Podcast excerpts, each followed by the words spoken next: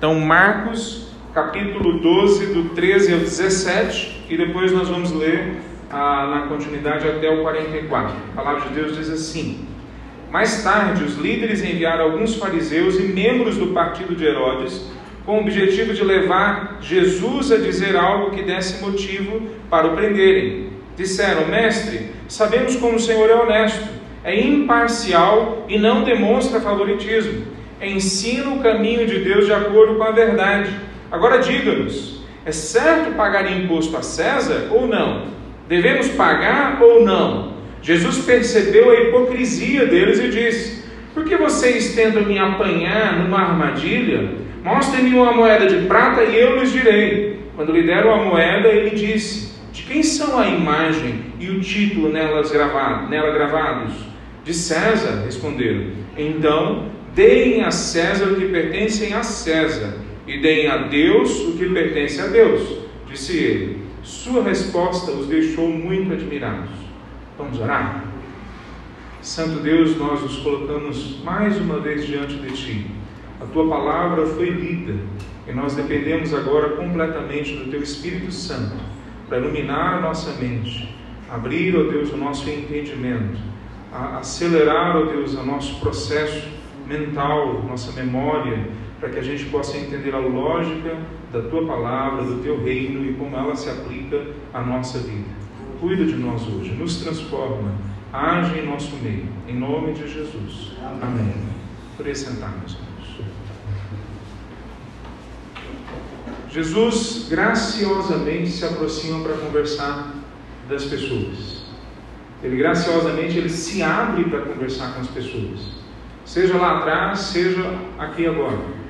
Na verdade, essa é a grande, ou talvez uma das grandes diferenças que existe entre Jesus, o Deus verdadeiro, e todos os outros possíveis uh, ou uh, deuses sugeridos pelas religiões. Né? Ah, nós consideramos eles falsos deuses.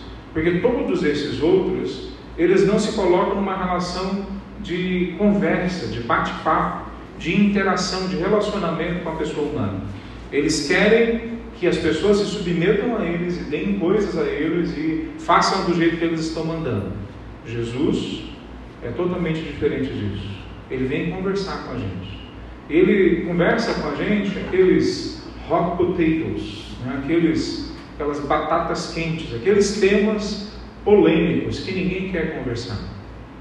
O que, que levaria alguém como Jesus está indo na direção da cruz em Jerusalém, parar nesse momento e conversar alguns dos temas que nós temos no capítulo 12: impostos, política, a, a, quem que é e quem não é a, o líder em Israel, como lidar com o dinheiro. Por que conversar nesse momento sobre esses temas?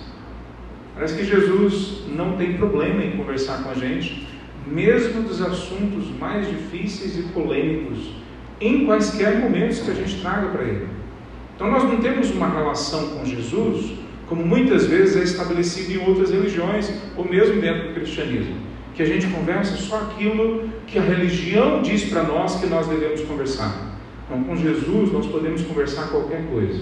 Tem um livro chamado Decepcionado com Deus, de um autor que fala exatamente sobre esse momento que muitas vezes homens e mulheres de Deus passaram de chegarem até Deus e falarem: Eu estou decepcionado contigo. E Deus aceita isso, Ele aceita essa conversa. A gente chegar até Ele e colocar mesmo os temas mais duros, mais polêmicos, mais difíceis para a gente conversar. Mas o público que se aproxima para conversar com Jesus, pelo menos o primeiro público, são de fariseus e do partido de Herodes, ou seja, religiosos dos mais duros, que são os fariseus, e políticos. Eles lá no capítulo 3, esse mesmo grupo, por causa do comportamento, da resposta que Jesus deu em outro momento, decidiram matar Jesus. Então eles voltam agora nesse momento, no capítulo 12, com a mesma proposta: vamos pegar Jesus, vamos enganá-lo. Mas não, é só esse público que está diante de Jesus. O próximo parágrafo aparece os saduceus, que é outro grupo, diferente desses dois primeiros. Os saduceus são liberais, eles não acreditam que existe um sobrenatural. E não só eles. Depois no outro parágrafo aparece um escriba, um estudante da lei. E ele conversa de uma forma bastante respeitosa com Jesus e com a palavra de Deus. Na sequência, as pessoas param de conversar com Jesus ou se aproximarem para falar com Jesus, então Jesus, ele vai agora na direção delas. Ele conversa com a multidão e termina esse capítulo Jesus conversando com uma mulher que para todos os sentidos naquela sociedade era insignificante. Jesus aponta para ela e fala: "Ela entendeu o que é se relacionar comigo". Então Jesus graciosamente se aproxima da gente para conversar. Não interessa se a gente não gosta dele, não interessa se a gente traga problemas polêmicos para conversar com ele, decepções para conversar com ele, não interessa se a gente nem confia nele. Se a gente chegar para conversar com ele, ele conversa com a gente.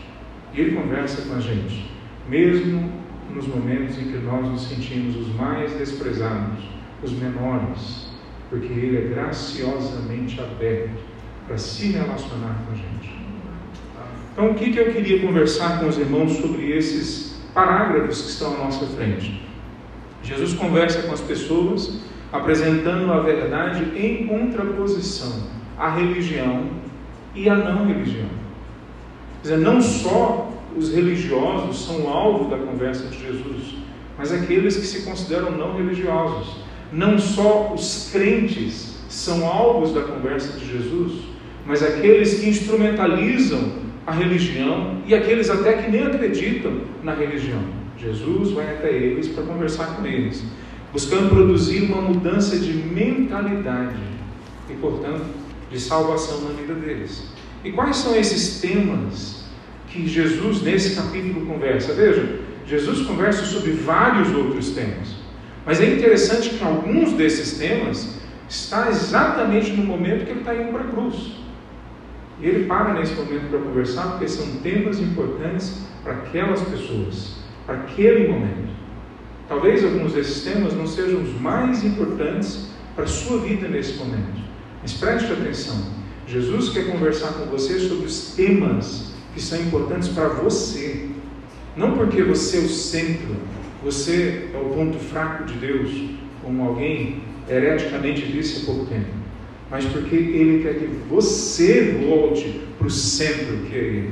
Porque Ele quer que você lide com aquelas questões mais profundas da sua alma, para que elas não se tornem uma barreira para o seu entendimento e para o seu coração de se aproximar dele. Então, qual que é um desses temas que aparecem nesses parágrafos? O primeiro é esse que nós lemos, em primeiro lugar, o imposto que é dado a César, é o nome que é dado no meu título aqui, nesse parágrafo na minha Bíblia. Bom, Jesus a, a, não é ingênuo ao lidar com esse primeiro grupo. Esse primeiro grupo, eles são claramente envolvidos com a religião e com a política, e eles decidiram exterminar, matar Jesus. Então Jesus não age com eles de forma ingênua. Veja, quando Jesus vai conversar então com líderes religiosos e políticos, o primeiro tema então é sobre a política. Jesus vai sabendo que está entrando num, num terreno minado, mas ele entra nesse terreno. Ele não só fala mal dessas pessoas e se afasta delas, ele entra exatamente no campo aonde essas pessoas acham que ali Jesus não consegue vencer a batalha. Jesus não tem medo de entrar numa conversa entre Lula e Bolsonaro. Quando nós tratamos na nossa cultura brasileira que três coisas nós não conversamos: política, futebol e religião. e religião, a Bíblia não concorda com isso. Jesus não concorda com isso.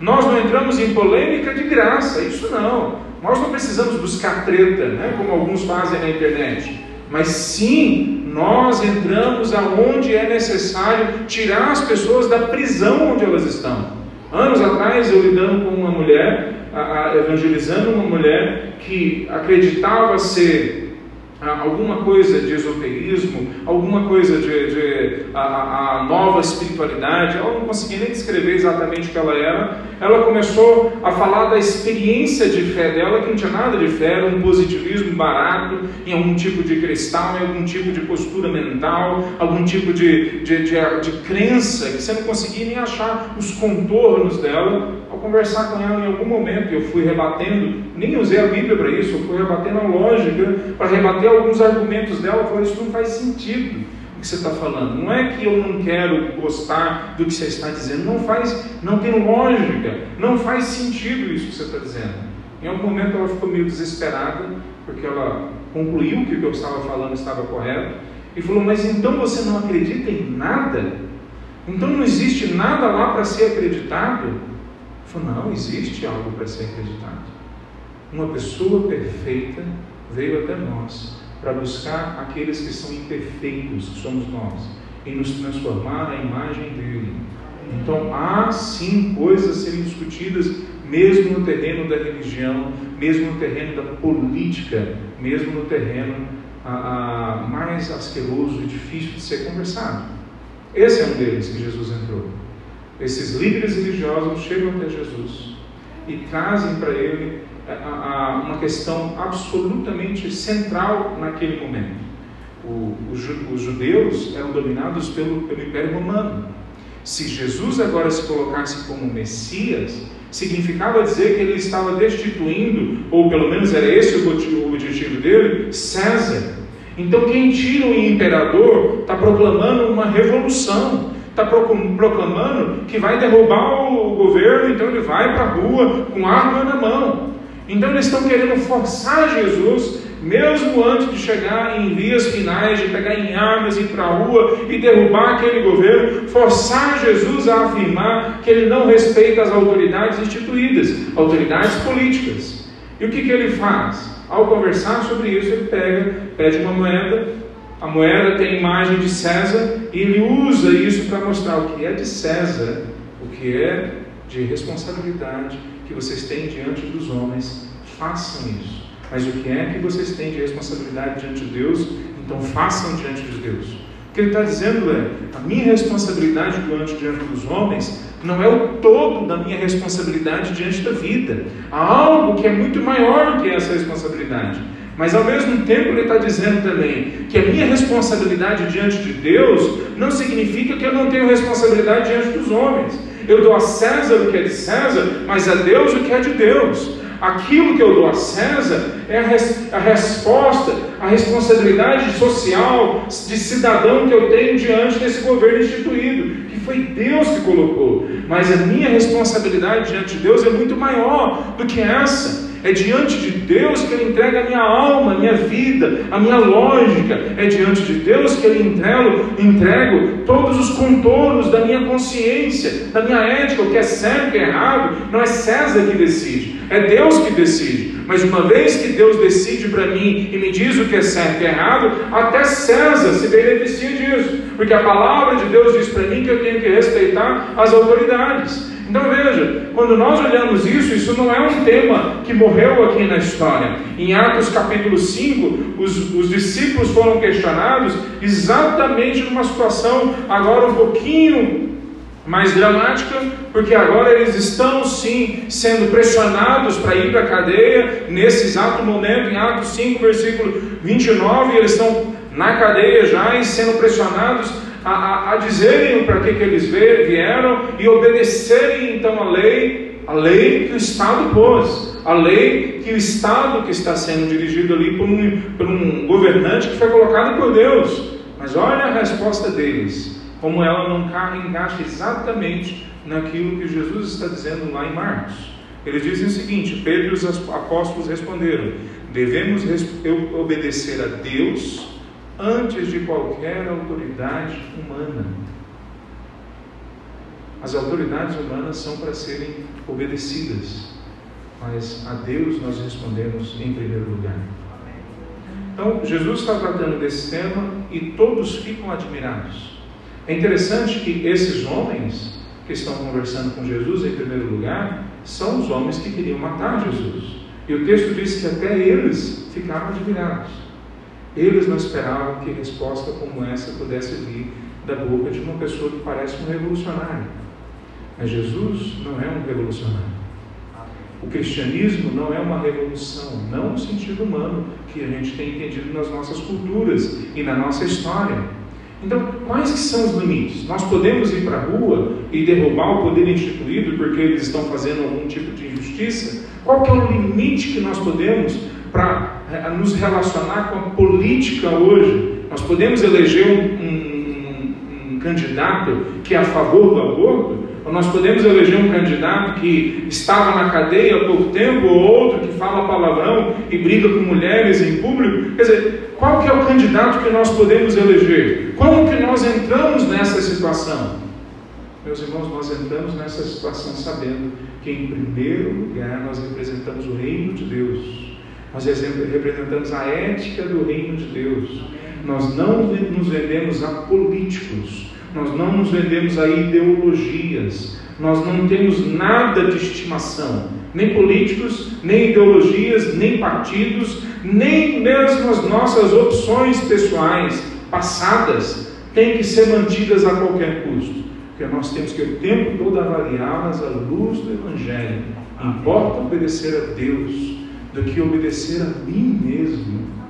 Importa obedecer a Deus do que as minhas próprias preferências políticas, ideológicas, ou sejam quais sejam elas. Então, Jesus entra nesse tema. Óbvio que tem muito mais coisas para falar sobre esse tema. Mas Jesus estabelece para eles aqui, bem claro, que questões políticas têm o seu lugar na conversa. Mas a questão mais importante é: quem é que você obedece em primeiro lugar? Dê a Deus aquilo que pertence a Deus. Coração, mente e vontade pertencem a Ele. Segundo a, a parágrafo do texto, Jesus agora discute com os saduceus. Eu vou ler um pedaço desse texto. O texto a, basicamente são os saduceus falando de uma lei do Antigo Testamento, então eles estão citando a Bíblia, falando que quando uma família tinha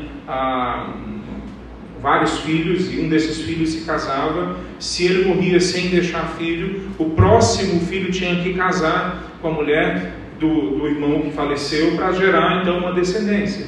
E eles usam essa, essa lei do Antigo Testamento para falar para Jesus agora: sete filhos se casaram com a mesma mulher na sequência, um depois do outro foi morrendo e foi casando. E todos deixaram ela a, a, sem nenhum filho, sem descendência. E agora, quando eles chegarem no céu, no paraíso, a, de quem será o marido da mulher?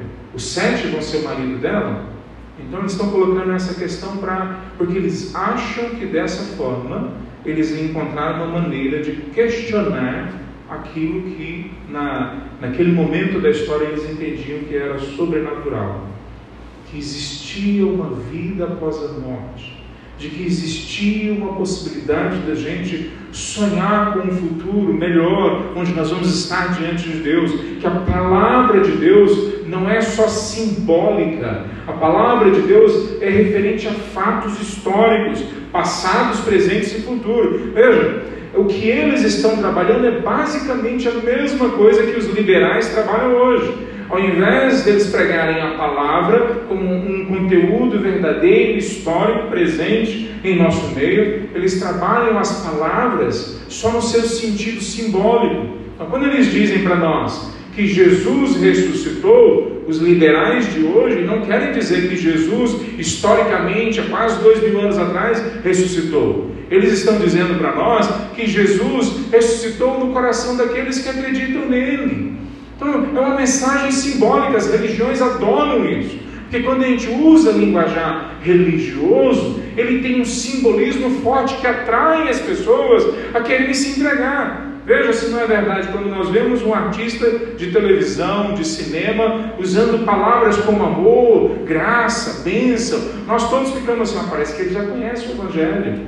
Ele usa, na verdade, essas palavras de forma simbólica, porque na palavra de Deus, elas não têm, em primeiro lugar, simbolismos como coisa importante. Ela tem fatos como coisa importante.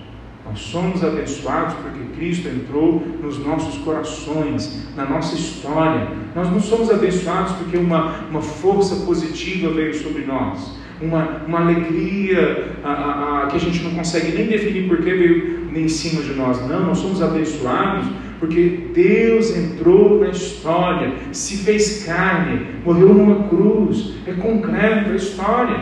Mas veja só como Jesus responde ao erro deles. Versículo 24: Jesus respondeu: O erro de vocês está em não conhecerem as Escrituras nem o poder de Deus. Pois quando os mortos ressuscitarem, não se casarão nem se darão casamento. Nesse sentido, serão como os anjos do céu. E veja na sequência. Agora, quanto ver a ressurreição dos mortos, vocês não leram esse respeito nos escritos de Moisés, no relato sobre o arbusto em chamas? Deus disse a Moisés: Eu sou o Deus de Abraão, Deus de Isaac, o Deus de Jacó. Portanto, Ele é o Deus dos vivos e não dos mortos. Vocês estão completamente enganados. Qual era o grande erro deles ao lidar com essa questão do sobrenatural? O grande erro deles é que eles não conheciam as Escrituras e nem o poder de Deus. As nossas conclusões hoje podem ser diferentes. Os nossos liberais hoje podem chegar a conclusões diferentes. Inclusive, o que nós muitas vezes não percebemos é que os liberais, aqueles que não acreditam que a Bíblia é a palavra de Deus, que não existe sobrenatural, são ótimos com as tradições, porque eles gostam de símbolos. Então, eles gostam da ceia, eles gostam de prédios bem ornamentados, eles gostam de catedrais, eles gostam de parafernália da, da, da parafernália da religião. Com quem que os liberais parecem demais? Eles parecem demais com a igreja que está aí hoje lá fora. Eles parecem demais com a igreja que fala demais de sobrenatural, fala demais de campanhas da fé, fala demais de coisas exuberantes, religiosas, mas que também não trabalham a palavra de Deus como base. No final das contas, esses liberais que trabalham símbolos encaixam perfeitamente no discurso desses outros aqui que trabalham com coisas esotéricas dentro da igreja, porque os dois não conhecem a palavra de Deus. Os dois não baseiam as suas vidas na palavra de Deus. E os dois, portanto, não baseiam a sua conversão, a sua caminhada, a sua mudança na ação do Espírito Santo de Deus. Quem é que converteu você? Foi a pregação de qual pastor? Qual livro que você leu que fez a chave virar na sua mente? Qual igreja que você foi que abriu o seu coração para de fato entender o que é a palavra de Deus? Cuidado, cuidado. O único que converte o coração do homem é o Espírito Santo de Deus. Se nós baseamos a nossa caminhada de fé no que pregadores falaram, no que livros nos disseram, no que igrejas construíram, facilmente nós vamos parecer com liberais ou esotéricos dentro da igreja. Pessoas que não conhecem nem a palavra e nem o poder do Espírito Santo de Deus. Com Jesus, ao lidar com os saduceus, na verdade, está lidando com todo mundo que está em volta. Vocês querem conhecer a Deus? Vão para o Antigo Testamento. Vocês querem conhecer como andar diante de Deus? Leiam a palavra de Deus. Vocês querem conhecer como prestar um culto a Deus? Olhem como Deus construiu o culto dele na palavra dele. Vocês querem entender o que, que é viver diante de Deus? Clame pelo poder do Espírito Santo vir e mudar vocês. E quando ele muda vocês, isso tem a ver com um processo mental que gira em torno de pensar, refletir, mudar, transformar o jeito de agir. Veja, o que Jesus está dizendo para eles todos é que não basta a gente ser religioso se a gente não conhece de verdade a palavra e o poder de Deus. Terceira conversa que Jesus tem é sobre a centralidade do amor de Deus. Agora vem uma outra pessoa, veja, essa pessoa é um escriba.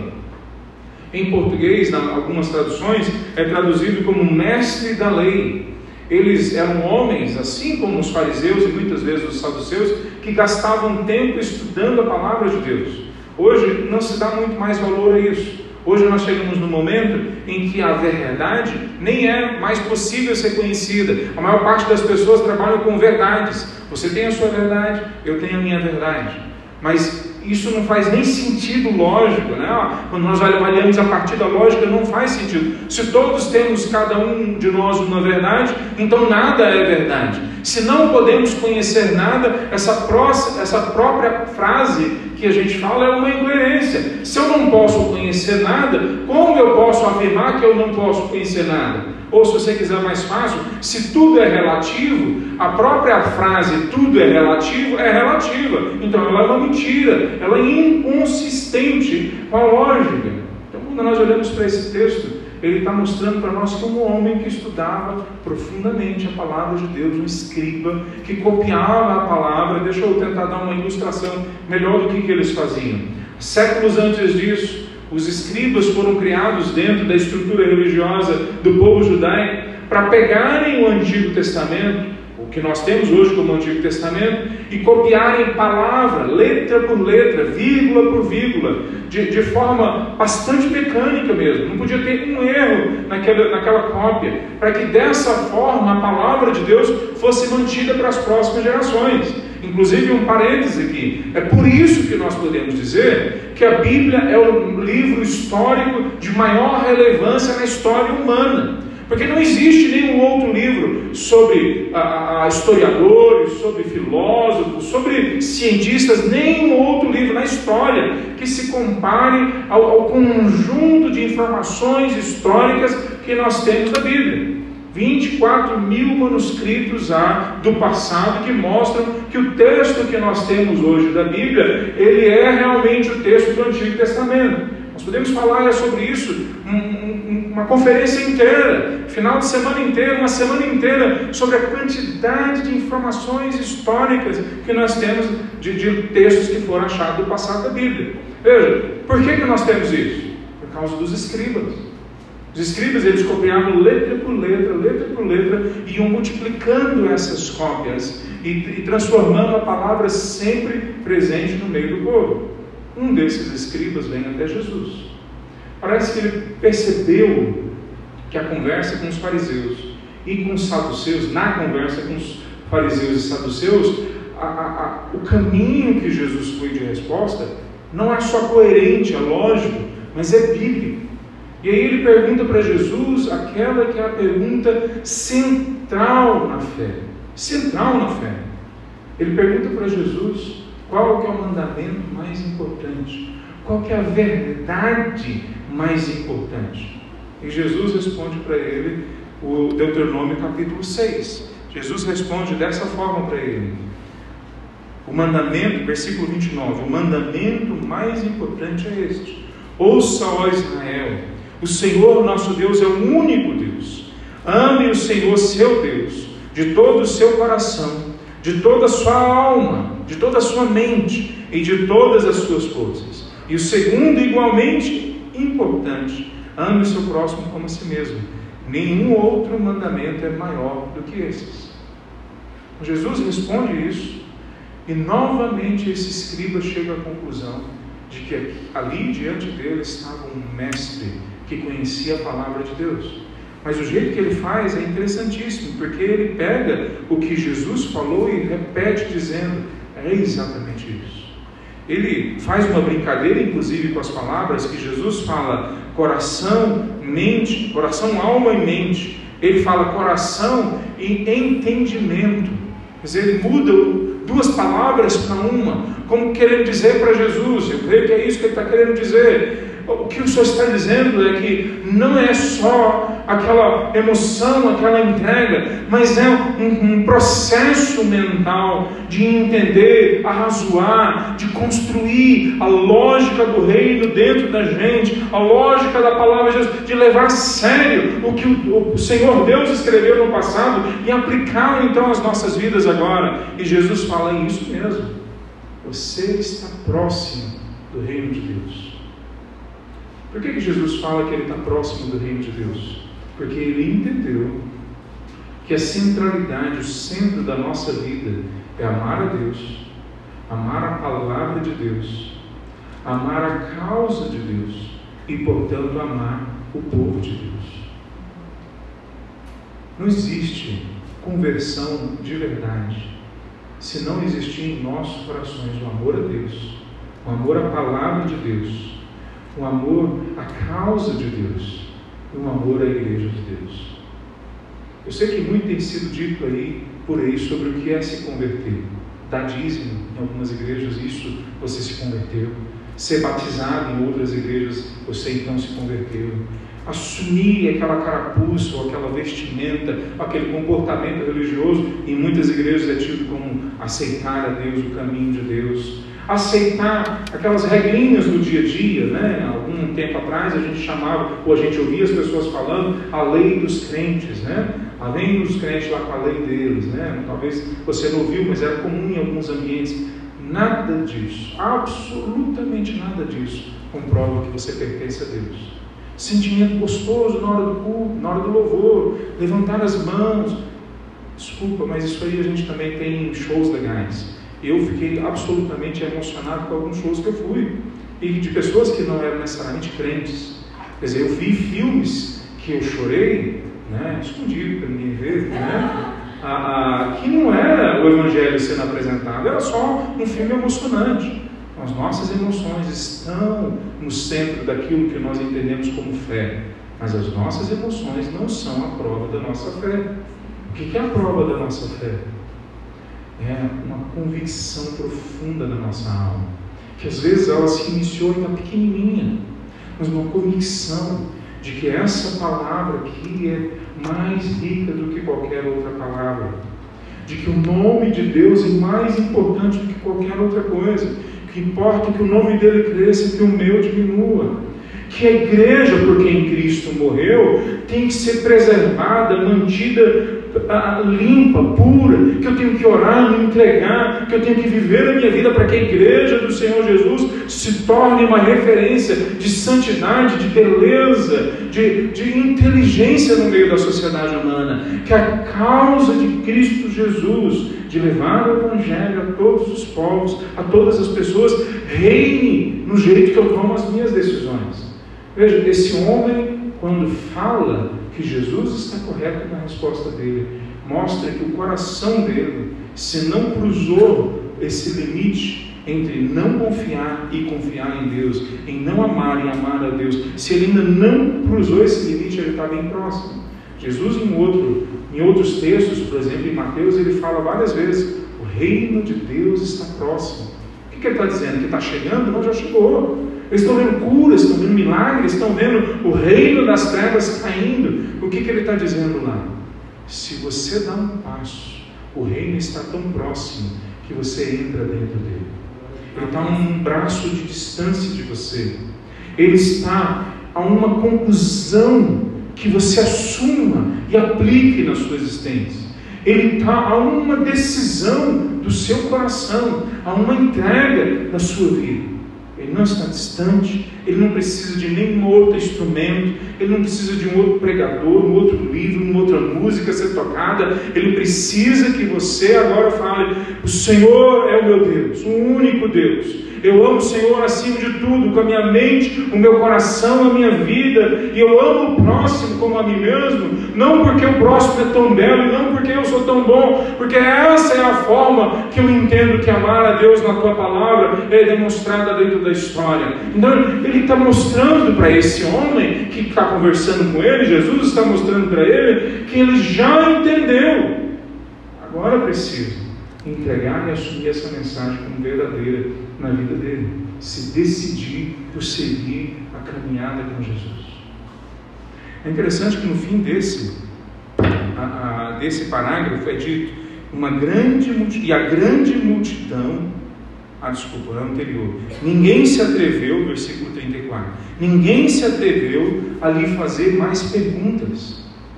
Então parece que a conversa encerra quando eles entendem que Jesus deu a resposta da vida e para a vida daquelas pessoas. Ninguém consegue mais achar uma outra pergunta para questioná-lo naquele momento. Mas Jesus não para aí.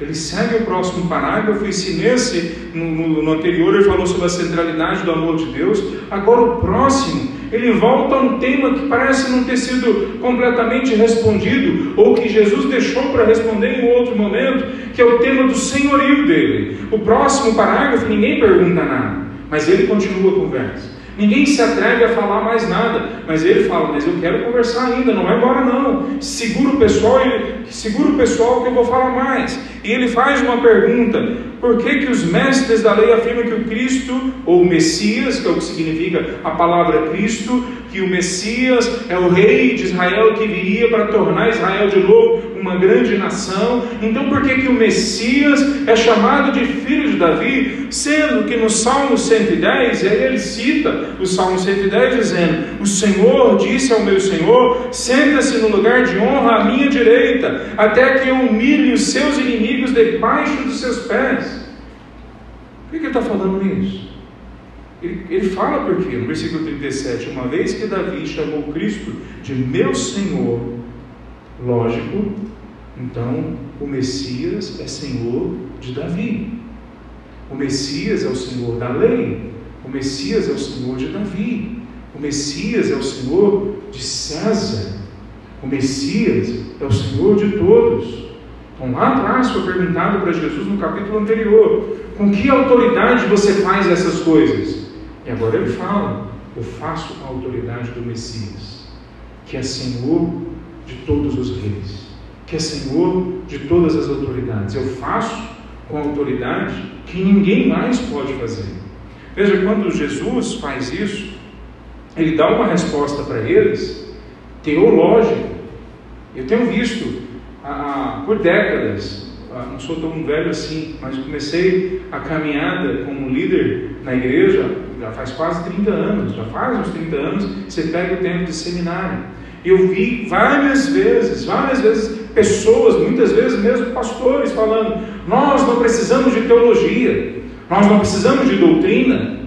Quando nós falamos nós não precisamos de teologia, nós não precisamos de doutrina, isso já é uma teologia, isso é uma doutrina. Eu estou dizendo, não posso usar minha mente para pensar na fé. Então, quando eu falo isso, eu estou criando uma doutrina, uma lógica, uma teologia dentro da igreja. Mas Jesus traz uma resposta teológica acerca do senhorio dele. Qual é a resposta teológica? Ele lê o Salmo 110 e ele interpreta o Salmo 110. Ele esclarece a doutrina. Qual é a doutrina? Quem é o Senhor? Quem é que manda? É o Messias. Eu sou o Messias. Então quem é que manda agora? É o Senhor que manda. São os escribas, são os fariseus, são os líderes políticos que estão ouvindo a conversa nesse momento?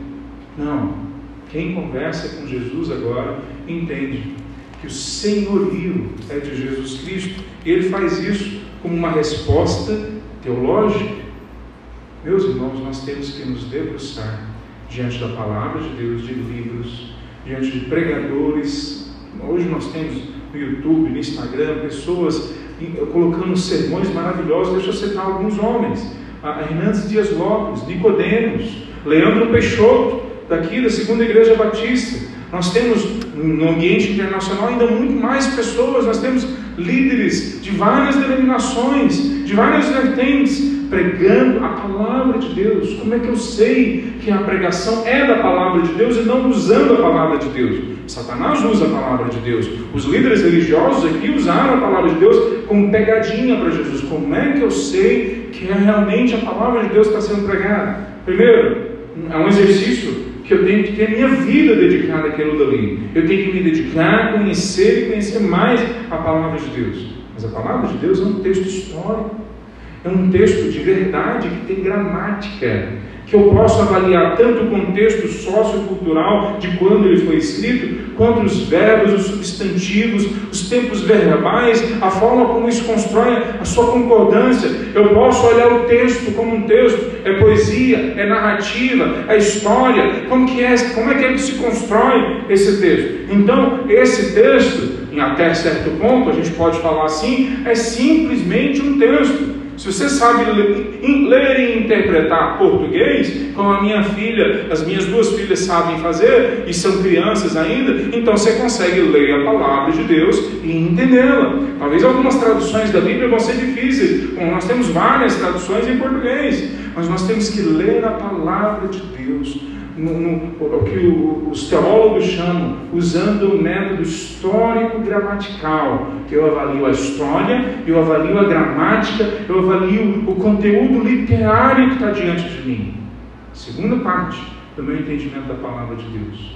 Eu clamo pela iluminação do Espírito Santo de Deus, para Ele tirar as barreiras, as vendas dos meus olhos, para tirar os modismos que eu aprendi, que eu segui, tirar as coisas que eu gosto, mas que não são baseadas na Bíblia, mas que fazem eu, eu levar a palavra de Deus, dizer aquilo que ela não está dizendo, porque eu quero que diga aquilo que eu quero a, a ter na minha vida. Veja, quando nós fazemos isso, olhando a palavra de Deus como um texto a ser entendido e aplicado, nós estamos vivendo o senhorio de Cristo Jesus. Então, quando Jesus fala que Ele é o Senhor, nesse texto, não é simplesmente uma afirmação, é uma afirmação que tem um contexto. Qual, qual, como que ele diz que Ele é o Senhor? Ele faz uma afirmação construída teologicamente, doutrinariamente, para mostrar para nós que aquilo que venha ser o Senhor nas nossas vidas, venha comandar nas nossas vidas, tem que usar o mesmo padrão. Vá para a palavra de Deus, estude ela. O que ela dizer para você, isso é o que você tem que fazer. E isso é ter Jesus como Senhor. Ter Jesus como Senhor não é fazer o que muitos têm feito. O que, que as pessoas têm feito por aí? Em muitas igrejas, em diferentes denominações, elas têm feito o seguinte: elas têm escolhido o Cristo que elas querem. Então tem o Cristo dos pobres. Então eu, essa é a minha chave hermenêutica o jeito que eu interpreto a palavra de Deus é o Cristo dos pobres, não é o Cristo dos marginalizados. Não, o meu Cristo é o Cristo judeu. Não, o meu Cristo é o Cristo da prosperidade. Então eu vou decidindo para mim mesmo quem que é Cristo.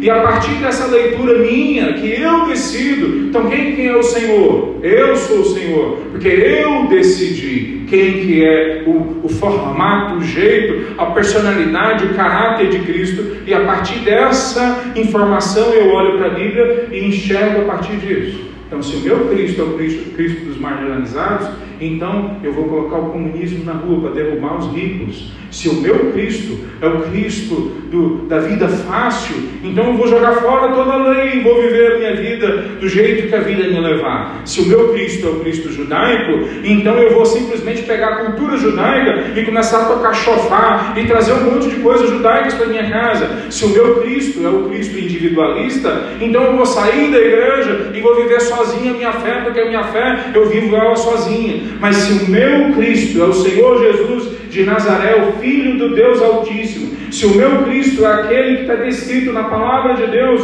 que eu gastei tempo em entender, para entender as palavras, a narrativa, o jeito como se, se ele se relaciona. Então, se o meu Cristo é esse Cristo aqui, então eu vou parar e não vir com uma chave de fora, pensamentos de fora, padrões de fora para entender a palavra de Deus. Mas eu vou olhar para a palavra de Deus e deixar a palavra de Deus interpretar a palavra de Deus. Se Cristo diz que Ele é o Senhor, e ele citou Salmo 110, eu vou para Salmo 110 e leio o que está lá. Eu volto para o Novo Testamento e leio o que Paulo entendeu também depois sobre isso. E quando eu leio o que Paulo entendeu sobre isso em Filipenses capítulo 2, e fala que o caminho do sucesso que Cristo assumiu é para baixo e não para cima, então eu não posso assumir o Cristo da prosperidade. Então, se eu olho no capítulo 2, no capítulo 1 de Filipenses, que fala que Cristo nos deu não só a, a, a, o presente da salvação, mas o prazer de sofrermos a glória, a honra de sofrermos por Ele, então meu Cristo não pode ser o Cristo dos ricos. Veja, se o meu Cristo é o Cristo que senta na mesa com Zaqueu e janta com ele e tem amizade com ricos, então meu Cristo não pode ser o Cristo dos marginalizados. Se o meu Cristo entra dentro do templo, como vimos semana passada ou retrasada, e destrói ali aquela, aquele mercado que é construído no pátio dos gentios, porque a minha casa vai ser chamada casa de oração para todas as etnias, as 16.500 etnias sobre a face da terra. Então, meu Cristo não pode ser o Cristo judeu, o meu Cristo tem que ser o Senhor da história, acima de todas as culturas, acima de todos os povos. Então, se o meu Cristo é aquele que estava antes da criação do mundo, como fala em Efésios capítulo 1, como fala em 1 Pedro capítulo 1, em Romanos capítulo 8, em Apocalipse capítulo 13. Então, se o meu Cristo é esse que fez o plano antes da história, então ele é o ser mais inteligente, mais capaz, mais poderoso, ele tem o direito de decidir a minha vida. Esse é o Cristo que a palavra de Deus apresenta. Então, qual Cristo você entregou a sua vida? O Cristo dos batistas, dos católicos, dos evangélicos, o Cristo dos desigrejados ou o Cristo que está descrito na palavra de Deus? Então, o que é o senhorio de Cristo? Nos debruçar na palavra dele, com a ação do Espírito Santo de Deus em nós, para que a gente se torne realmente servos de Cristo Jesus. O último momento desse texto, Jesus critica os mestres da lei. Veja, é interessante porque ele acabou de ter uma conversa com o mestre da lei que ele elogia. Mas agora ele critica os mestres da lei e ele começa dizendo: tenham cuidado com os mestres da lei.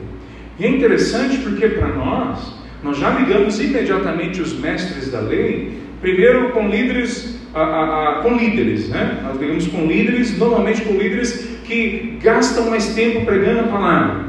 Porque quando nós olhamos para aqueles líderes que estão fazendo projetos sociais ou missionários, a gente, como igreja, normalmente não encaixa eles nesse perfil. A gente encaixa são aqueles líderes que são mais teologicamente sofisticados, aqueles que fizeram seminário, aqueles que estão pregando na igreja, ou aqueles que estão escrevendo livros.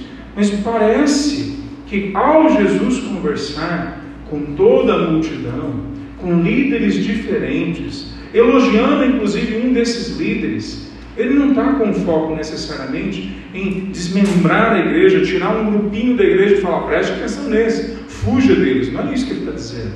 Ele está dizendo, tome cuidado com o ensino deles. É isso que ele disse em outro local, inclusive. Tome cuidado com o fermento deles. Então, não são os líderes que são necessariamente o problema. É o ensino que está, inclusive, no meio do povo. Então, o Jesus está falando agora sobre a verdadeira e a falsa piedade. Ele termina essa última, esses últimos dois parágrafos falando sobre isso. Ele fala: cuidado. Eles gostam de se exibir com vestes longas e de receber saudações respeitosas quando andam pelas praças. E como gostam de sentar-se nos lugares de honra na sinagoga, que basicamente é o lugar de liderança é o concílio ou o presbitério, é aquele local dos anciões dentro da sinagoga, do ambiente religioso judaico. E quando saía da festa religiosa, eles queriam ir para a casa das pessoas mais ricas e terem os melhores lugares naqueles locais. Vejam, é só eles, os líderes, que tinham esse problema?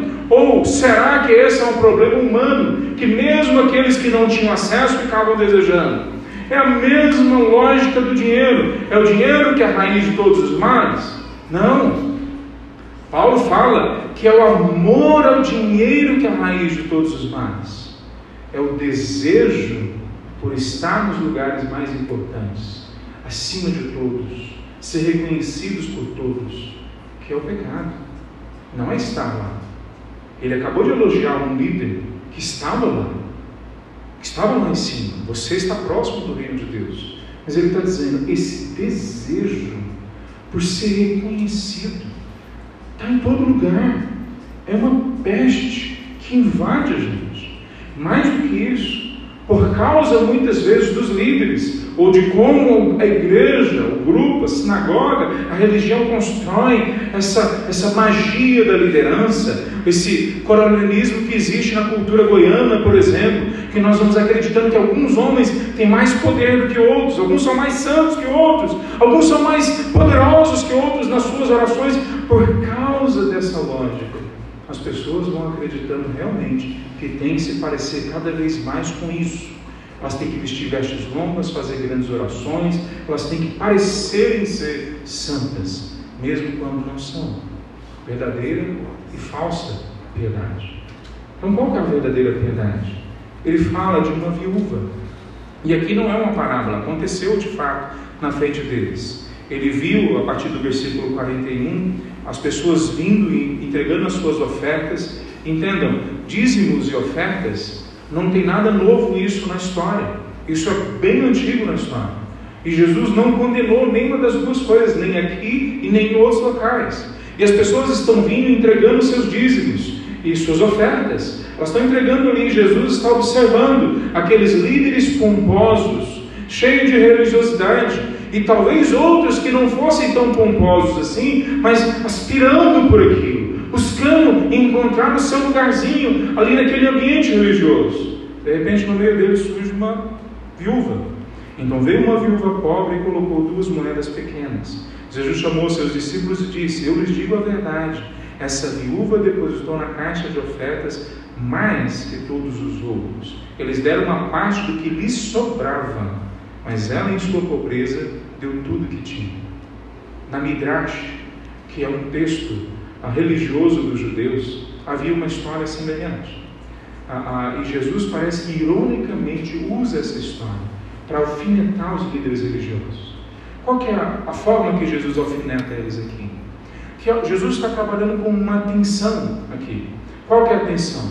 A religião daquele momento, a religião, o processo religioso, muito similar ao nosso hoje, montava sua estrutura de tal forma que ia tirando dinheiro principalmente dos mais pobres, dos mais vulneráveis. Vejam só como ele fala. No entanto, no versículo 40, tomam posse dos bens das viúvas de maneira desonesta e depois, para dar a impressão de piedade, fazem longas orações. Logo depois dessa frase, ou desse versículo, começa esse outro momento que esses mesmos líderes agora estão entregando dízimos e ofertas. Então Jesus está falando, existe uma lógica dentro da religião de vocês que vocês acabam manipulando as pessoas para darem até o que elas não têm, para darem mais do que elas podem dar, para dar tudo que elas podem dar. E dentro da Midrash, que é o texto religioso que vocês seguem, um deles que vocês seguem, a Midrash basicamente era um comentário sobre o Antigo Testamento, bastante famoso na época, não era o único, mas era o mais famoso. Então, dentro da Midrash, vocês têm um texto que quem ler esse texto vai ter a impressão que tem que dar tudo que tem, mesmo que fique pobre.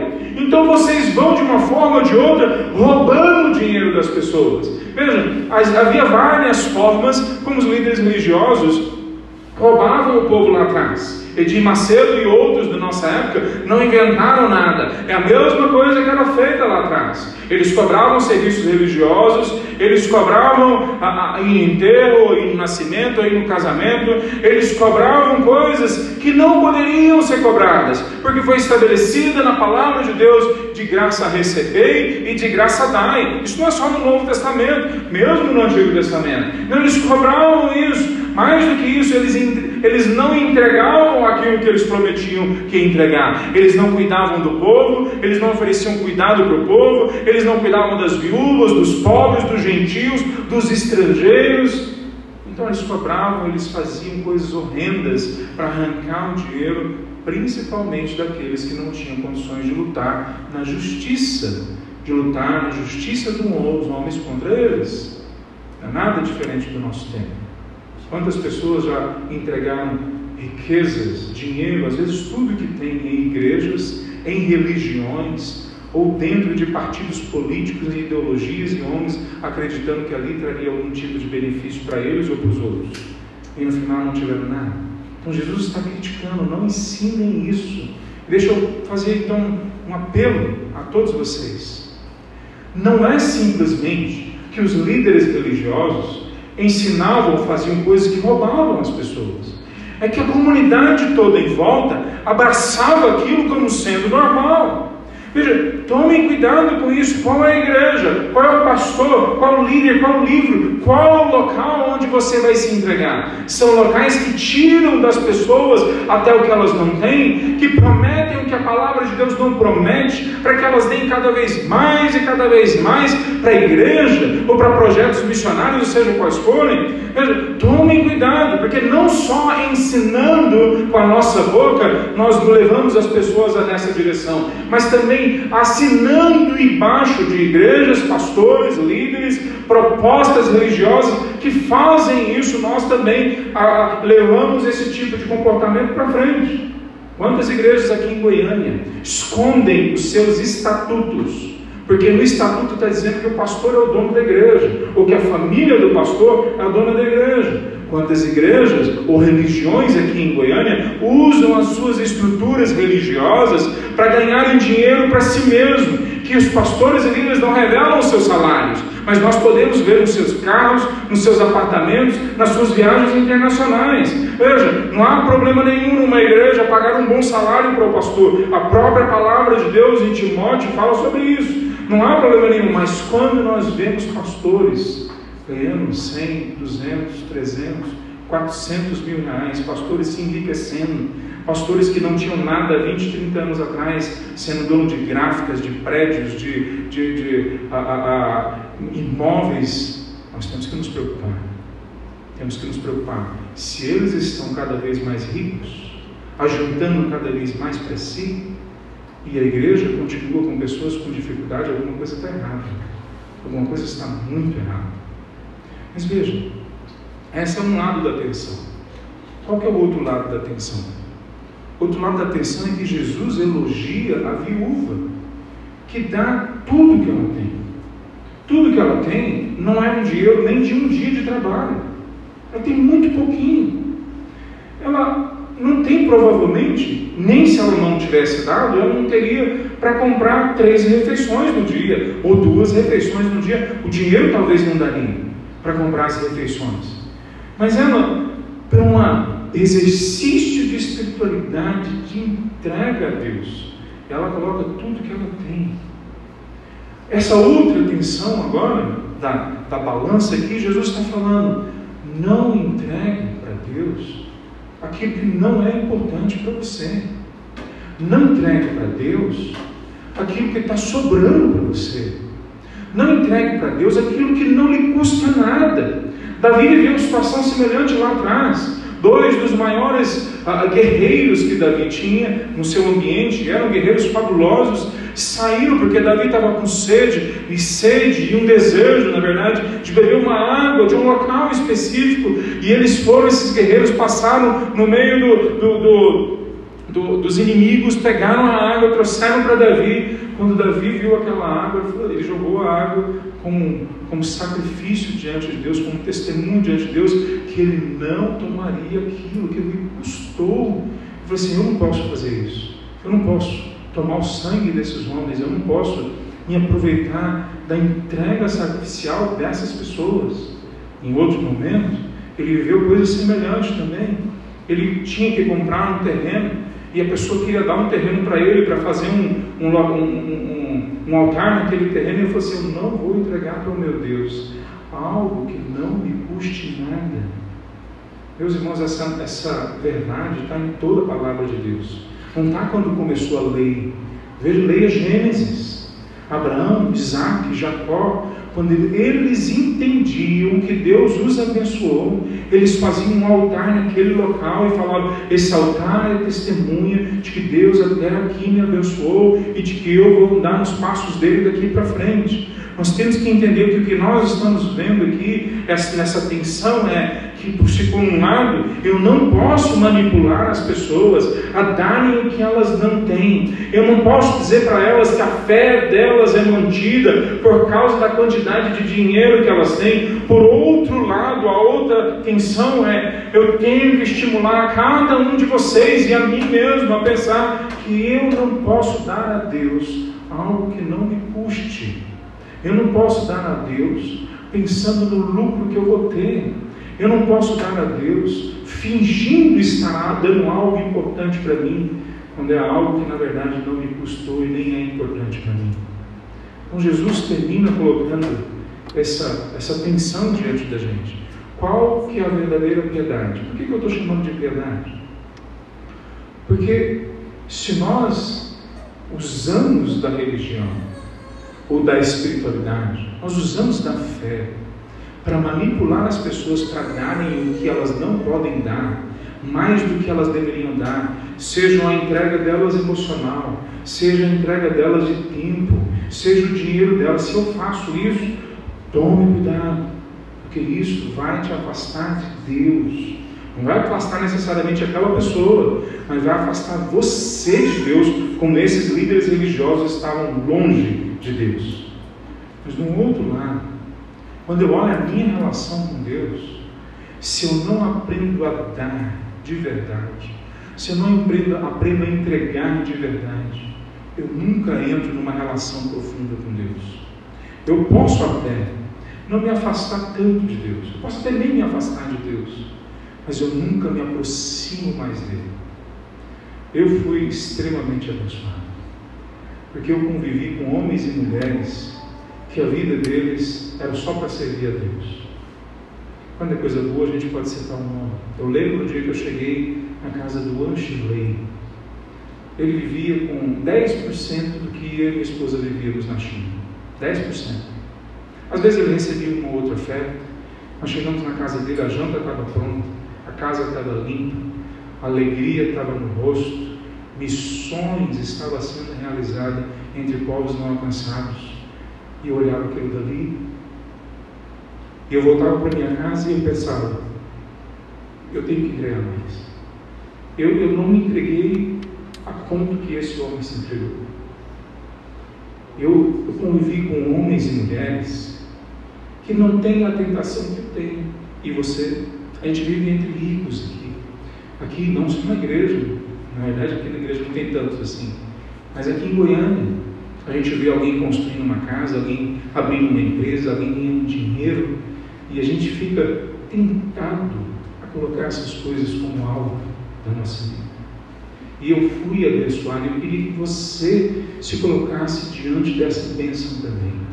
Caminhassem como missionários, que entregaram a vida deles. O Rafael chegou na, na Tailândia há quatro semanas atrás, cinco semanas atrás, e manda fotos todos os dias, feliz da vida.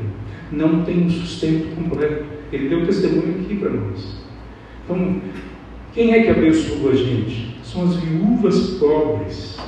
Não são os ricos. Os ricos nos tentam, nos tentam querer ser iguais a eles, nos tentam a desejar coisas que não deveríamos desejar.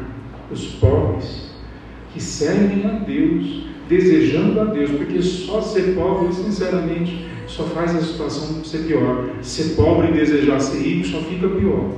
Mas ser pobre, acreditando que Deus deu tudo que você precisa e entregando para Deus de volta tudo que você tem.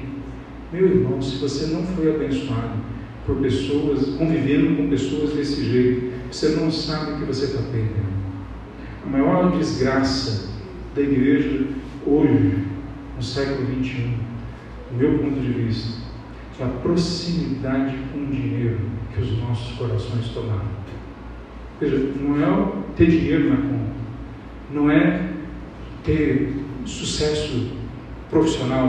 Isso, isso é, pode ser bênção de Deus, não tenho a menor dúvida que Deus nos abençoe. Mas o dinheiro se aproximar demais do nosso coração, a gente sendo pobre, sendo rico, essa é a maior desgraça da igreja ocidental hoje. Há um sem mundo de viúvas pobres testemunhando para nós sobre a verdadeira piedade. Qual é a verdadeira piedade? Eu entrego tudo, porque eu recebi tudo dele e eu dependo totalmente dele. Viúvas pobres, missionários, homens e mulheres de Deus em nossa volta podem nos ensinar sobre isso. Queridos, Jesus está aberto para conversar com todos nós, todos nós. Mas tome cuidado, é assim que eu quero concluir. Tome cuidado com a sua falta de sinceridade. Se você se aproximar diante de Jesus, converse de verdade com Ele. Esqueça o palavreado da campanha. Esqueça a linguagem da religião. Esqueça o jeitinho que você conversa com seus amiguinhos. Deus não é seu amiguinho, não é. Deus é o Senhor do universo, que é nosso amigo, mas mesmo assim inspira temor, respeito. Então chega diante dele com sinceridade, Senhor, o Senhor sabe que eu estou passando, melhor do que eu. Então primeiro seja sincero diante de Deus. Segunda coisa, leva para Deus todos os questionamentos que você tem. Todos os questionamentos. Não só aqueles que parecem bonitinhos diante da religião, mas todos. E deixa eu fazer um parênteses. Os questionamentos mais importantes que Deus quer ouvir sobre a sua vida são aqueles que você está fazendo sobre a sua santidade ou a falta dela. Deus quer ouvir você falar, Senhor, eu sei que eu não consegui ainda. Eu sei que eu não acertei ainda, e eu não acertei nisso, nisso e nisso. Eu preciso que o Senhor me mude. Então, chega para Deus, para Jesus, conversando coisa que a gente conversa com qualquer religioso por aí. Sabe? Um padre, um pastor, um, um conselheiro, um psicólogo. Né? Chega para Jesus conversando com alguém que sabe o seu pecado, sabe a sua dor, sabe os seus questionamentos mais profundos. E não sai da presença dele até ele te responder que ele gosta de conversar com a gente. Eu queria terminar também dizendo para a gente que Jesus conversa com a gente, especialmente através da palavra dele. Especialmente. A gente tem batido na tecla nisso. O Antônio pregou sobre isso, Mateus pregou sobre isso, nós temos falado, Zeca antes pregou sobre isso. Nós temos, vezes após vezes, voltado para isso. Jesus conversa com a gente através da palavra dele. Há uma riqueza infinita na palavra dele. E se a gente abrir mão dela por causa de outros exercícios espirituais, religiosos que a gente vai fazer, nós estamos trocando ouro, pedra preciosa, por barro, por argila, por coisa que não tem valor. Vamos ficar em pé, meus irmãos. Que Deus possa conversar com você hoje e que você entregue a sua vida ao senhorio de Cristo Jesus. Senhor Deus, Senhor Jesus, nós olhamos, oramos e nós clamamos ao Senhor. O Senhor nos ajude a conversarmos abertamente, sinceramente, ouvirmos de fato a tua resposta. Deus, nós clamamos que a tua palavra possa fazer sentido a cada um de nós. Que a tua palavra, Deus, possa ser aplicada pelo teu Espírito Santo em cada espaço do nosso coração, da nossa mente, da nossa alma o Senhor nos ajude, ó Pai, a entender o Senhor como um amigo, um amigo que merece o nosso mais profundo respeito, mas um amigo que nos ouve, que nos abraça, que nos entende, que nos direciona. Senhor Deus, nós clamamos por cada uma das pessoas que estão aqui, que estão nos ouvindo, que elas possam ter encontro com o Senhor Jesus, não com a religião cristã, mas com o Senhor Jesus, assim como apresentado na tua palavra. Em nome de Jesus que nós oramos. Amém, Senhor. Amém. Por